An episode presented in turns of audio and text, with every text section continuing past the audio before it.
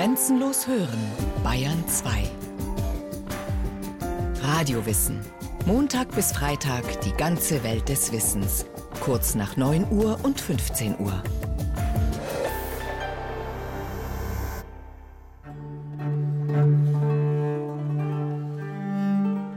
Wir, Georg von Gottes Gnaden, Herzog zu Sachsen, und wir, Wilhelm von derselben Gnade Gottes, Landgraf zu Hessen, bekennen und tun kund öffentlich mit diesem Briefe am 8. März 1505 schließen Georg von Sachsen und Wilhelm II. von Hessen einen Vertrag zur Vermählung ihrer Kinder.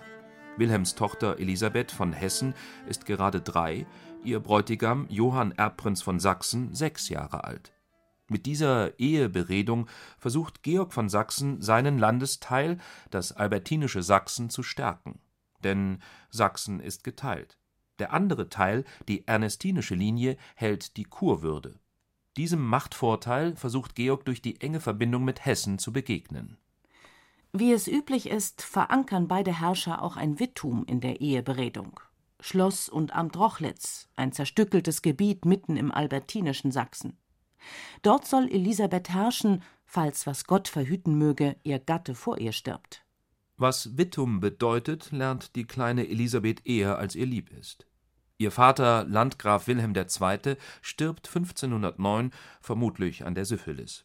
Die hessischen Stände verbannen die siebenjährige Elisabeth mit ihrer Mutter Anna auf deren Wittum nach Rothenburg.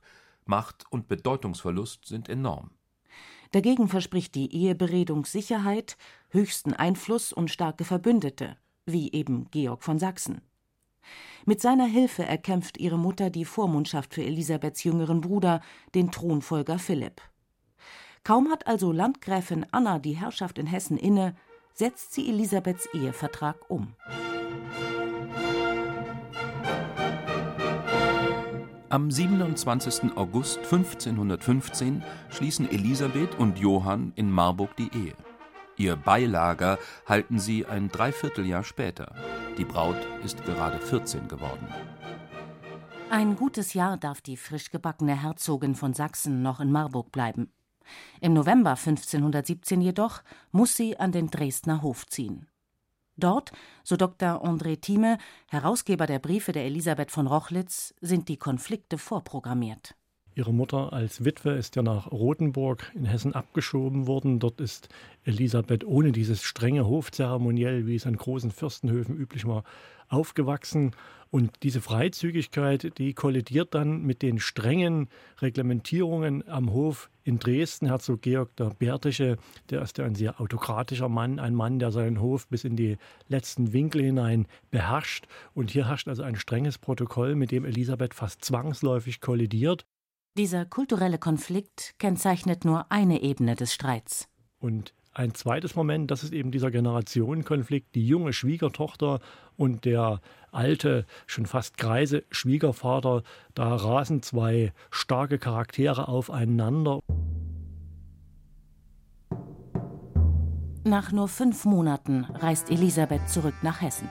Ein Fluchtversuch? Erst auf vielfaches Drängen Herzog Georgs kommt sie neun Monate später zurück an den Dresdner Hof. Dort verschärfen sich die Vorwürfe. Angeblich isst sie und trinkt sie in der Kirche oder sie schläft in der Kirche oder sie besucht den Gottesdienst überhaupt nicht. Elisabeth wird gezwungen, sich zu rechtfertigen. Sie verzichtet sozusagen darauf, die Autorität von Georg anzuerkennen. Sie schreibt, also sie liege lieber, viel lieber bei ihrem Mann im Bett, als dass sie in der Kirche schlafe. Das ist also die Wortwahl, mit der Elisabeth ihren Gegner am Hofe begegnet. Und das erweckt natürlich wieder Argwohn. Auch der Buhlerei bezichtigt man Elisabeth. Sie reitet bei einem Ausflug immer wieder neben jenem, sie redet häufig mit diesem oder sie trägt beim Ball die gleichen Farben mit einem dritten und das fällt auf, das wird registriert. Wir wissen nicht wirklich, was in diesen frühen Jahren am Dresdner Hof passiert ist, aber es ist ganz offensichtlich, dass also Elisabeth Gefallen daran fand, sich mit den jungen adligen Herren am Hofe äh, umzutun und dass sie eben die Rolle der Fürstin am Hof sehr frei gedeutet hat. Wirklich hart angegangen wird Elisabeth jedoch erst, als sie, beeinflusst durch ihren Bruder Philipp, sich dem jungen lutherischen Glauben zuwendet. Seit etwa 1526 bekennt sich Elisabeth mehr oder weniger offen zum lutherischen Glauben. Das heißt, sie nimmt zwar noch an den altgläubigen Gottesdiensten am Dresdner Hof teil, und sie lässt sich das Sakrament in einer Gestalt, das Abendmahl in einer Gestalt reichen, aber man weiß am Hof durchaus, wessen Kind sie ist. Sie diskutiert mit den Räten, sie diskutiert mit Herzog Georg selbst und sie lässt ihre lutherische Position in diesen Diskussionen sehr stark aufscheinen. Dieses Verhalten ist offene Opposition. Gehört doch Herzog Georg zu den aktivsten Feinden Martin Luthers.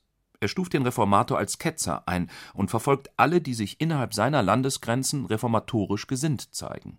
Religiösen Rückhalt findet Elisabeth auch bei ihrem Cousin Johann Friedrich, später Johann Friedrich I., der Großmütige genannt.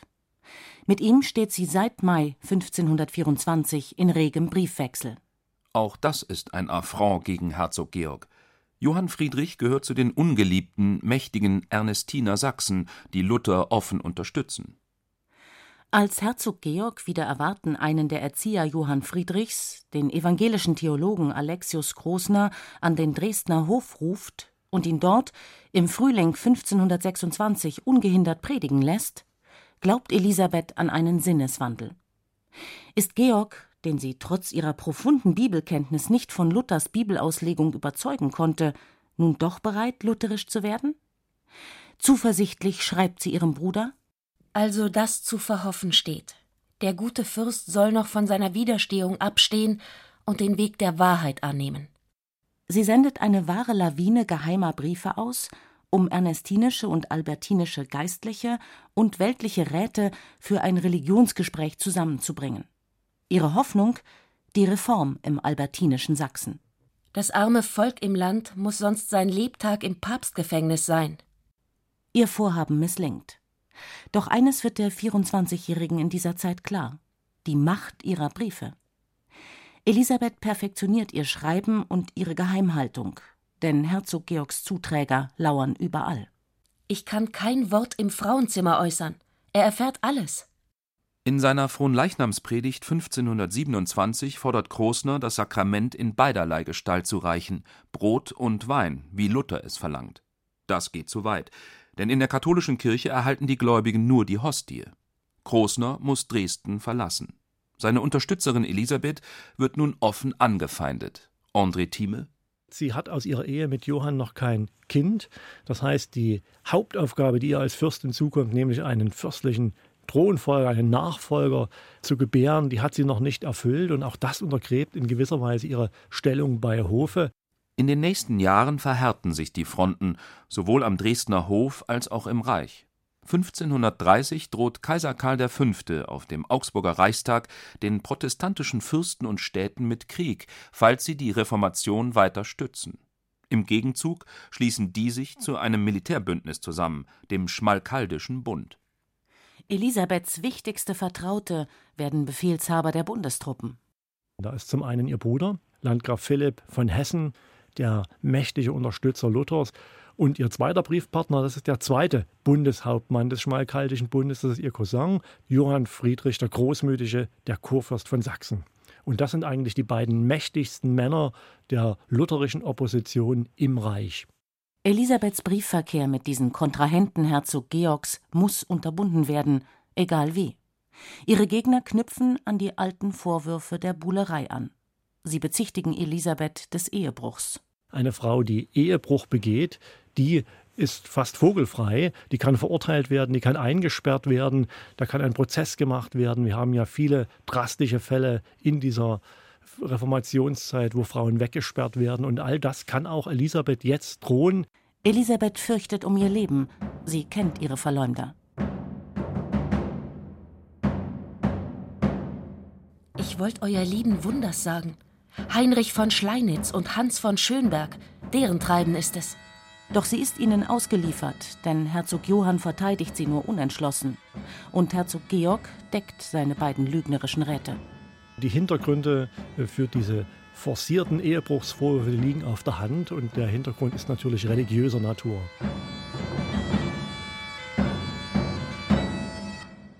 Elisabeth entlarvt diese Beweggründe und setzt sich auf religiöser Ebene zur Wehr. Sie weigert sich zum Abendmahl zu gehen und kündigt an, dass sie das Sakrament nur noch lutherisch nehmen werde. Brot und Wein. Denn mir ist in meinem Gewissen so, dass ich nicht selig werden kann, wenn ich die Menschen mehr fürchte als Gott. Ganz luthergemäß macht Elisabeth so ihr Gewissen zur Richtschnur ihres Handelns. Zu verlieren hat sie nichts mehr. Herzog Georg behandelt sie endgültig als Feindin. Er verlangt, dass sie ihm ihre lutherischen Schriften ausliefert. Elisabeth weigert sich. Er droht, sie einsperren zu lassen. Elisabeth gibt nicht nach. Georgs Räte versuchen, Elisabeth zum Sakrament zu zwingen. Elisabeth wehrt sich mit einer Kriegsdrohung seitens ihres Bruders. Daraus ein großer Schade Land und Leuten folgen werde. Ein Jahr dauern die Vermittlungsversuche zwischen hessischen und Dresdner Räten. Auch wenn Elisabeth mittlerweile an Beklemmungen und Atemnot leidet, sie gibt nicht nach.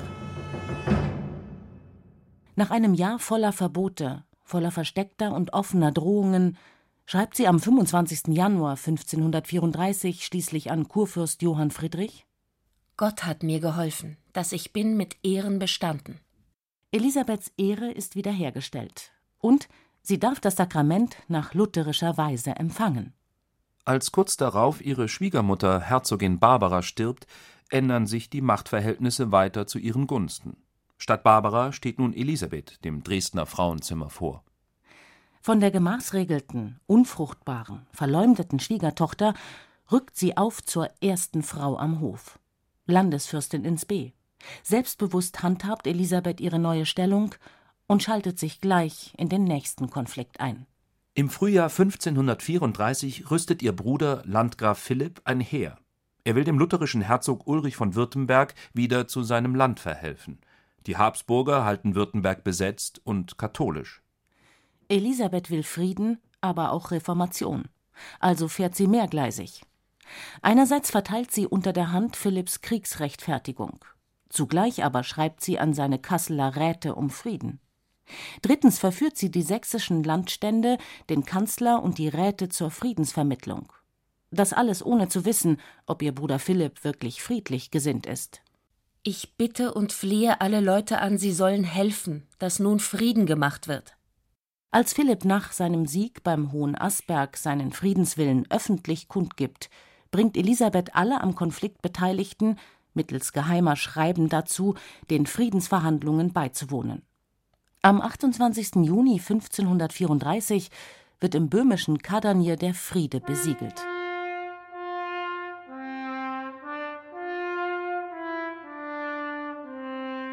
Ulrich von Württemberg bekommt sein Land zwar nur als Lehen von Erzherzog von Österreich übertragen, aber er führt in diesem Lehen umgehend die Reformation ein.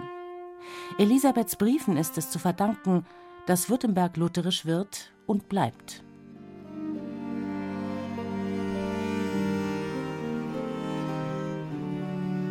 Doch ihren Triumph kann Elisabeth nicht lange auskosten. Unerwartet stirbt ihr Mann Herzog Johann am 11. Januar 1537 an den Folgen eines Schlaganfalls. Elisabeth ist Witwe. Von der machtvollen Landesfürstin in Spee sinkt sie herab zur Hinterbliebenen.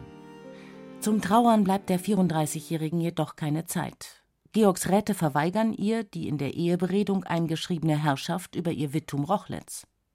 Elisabeth nimmt den Kampf gegen sie auf. Auch als sie fürchten muss, mit Gift beiseite geschafft zu werden, lässt sie sich weder auszahlen noch sich einen Vormund aufzwingen. Noch gibt sie die obrigkeitlichen Rechte über die Religion ihrer Untertanen auf. Wenn ich sie innehab, so mögen sie lutherisch werden. Nur will ich weder meine fürstliche Ehre noch meine Obrigkeit abgeben. Schließlich müssen Georg und seine Räte die vor 32 Jahren geschlossene Eheberedung anerkennen. Elisabeth zieht als Herrscherin auf das Schloss Rochlitz. Neun Monate später, im Dezember 1537, führt sie in ihrem Wittum die Reformation ein und schafft so mitten im katholischen albertinischen Hoheitsgebiet eine lutherische Zone. Bischof Johann der Achte von Meißen kündigt umgehend an, kirchliche wie weltliche Herrscher gegen sie aufzubieten. Doch Elisabeth arbeitet bereits an ihrem nächsten politischen Schritt. Ihre Aufnahme in den Schmalkaldischen Bund. Um ihre Herrschaft zu schützen, braucht sie schlagkräftige Verbündete, denn militärisch ist Rochlitz mager ausgestattet. 60 Hakenbüchsen, vier Schlangen, zwei Steinbüchsen, Blei, Steine und zehn Tonnen Pulver. Die Aufnahme einer Frau, noch dazu ohne vollwertige fürstliche Herrschaft, war ein Sonderfall. Es bedarf hohen Einsatzes von Landgraf Philipp und Kurfürst Johann Friedrich, Elisabeth unter den Bundesschutz zu bringen. Doch es gelingt. Mit dem Schmalkaldischen Bund im Rücken ist Elisabeth für Herzog Georg unangreifbar. Sie ist auf dem Höhepunkt ihrer Macht und läuft zu politischer Höchstform auf. Als sich in den 1540er Jahren politische wie religiöse Spannungen im Reich verschärfen, vermittelt Elisabeth von Schloss Rochlitz aus mit der Feder. Kaiser Karl V. sieht sein kaiserliches Amt von der Reformation gefährdet. Als er außenpolitisch freie Hand hat, wirbt er ab 1545 Verbündete und Truppen für einen Feldzug gegen den Schmalkaldischen Bund. Dem setzen die Hauptleute des Schmalkaldischen Bundes eine eigene schnelle Truppenmobilisierung entgegen. Elisabeth finanziert ihren Präventivkrieg mit. Doch vor allem kämpft sie brieflich um Frieden. Die Historikerin Dr. Anne Simone Ruß hat Elisabeths Korrespondenz während des Schmalkaldischen Krieges, der im Juli 1546 ausbricht, ausgewertet. Die Herzogin Elisabeth schreibt den Landesherren, den Herzögen von Bayern, den ganzen Fürsten und auch den Grafen. Sie schreibt aber auch an den Bischof von Arras, sie schreibt an den Kaiser, sie schreibt an die Augsburger Reichstagsvertreter, an die Stände in Leipzig und etliche mehr. Wenn man es auszählt, kommt man auf knapp 100 Korrespondenzpartner innerhalb von diesem Dreivierteljahr. Die Herzogin wird zur Nachrichtenzentrale für den Schmalkaldischen Bund. Die Herzogin Elisabeth ist ja schon als politisch engagierte Fürstin, Herzogin bekannt gewesen. Und deswegen war also schon seit einigen Jahren im Land bekannt, dass sie sich in die Politik einbringt. Und so kamen also Handwerker, durchreisende Kaufleute, Bergmänner oder Studenten dann zu ihr ans Rochlitzer Schloss und brachten ihr Freihaus die Informationen. Die sammelte sie und analysierte die und sie wusste wohl auch sehr gut einzuschätzen, welchen Wert die jeweilige Information besaß und gab dann also auch diese Information, diese Analyse mit weiter. Die 45-jährige Fürstin arbeitet rastlos. Sie ist jeden Morgen um 3 Uhr aufgestanden und hat als allererstes ihre Briefe sortiert, die einkommenden Nachrichten, die ab frühmorgens kamen, dann eben ausgewertet und dann sofort wieder Boten ausgesandt. Zum Beispiel an den schmalkaldischen Bundesgenossen Moritz von Sachsen. Moritz herrscht inzwischen über das albertinische Sachsen, das sein Vater nach dem Tod Georgs reformiert hat. Er ist der Schwiegersohn und Freund Landgraf Philipps. Für Elisabeth, die ihn am Dresdner Hof betreut hat, ist er wie ein Sohn. Doch weder Familienbande noch seine Religion mindern Moritz Machtstreben. Als Moritz die Treffen des Bundes zu meiden beginnt, weiß Elisabeth dank ihrer Korrespondenten schon genug, um zu ahnen, dass Moritz ein doppeltes Spiel spielt. Sie entlockt ihm sein Vorhaben, sich für die Kurwürde mit dem Kaiser zu verbünden. Am 1. Januar 1547 warnt sie Landgraf Philipp eindringlich vor seinem Freund. Der lose Mann Herzog Moritz hat sich vor langer Zeit in Regensburg mit dem Kaiser verbunden. Glaub ihm noch trau ihm nicht. Es ist ein Maulchrist in Moritz. Dass sie mit diesem Brief Verrat an ihrem Landesherrn begeht, weiß Elisabeth. Sie tarnt sich und den gefährlichen Inhalt, indem sie eine Geheimschrift aus gut 30 Zeichen erfindet. Mit ihnen verschlüsselt sie diesen Brief. Diese Symbolchiffre war zur damaligen Zeit üblich, dass man also pro alphabetischem Zeichen ein Symbol einsetzt.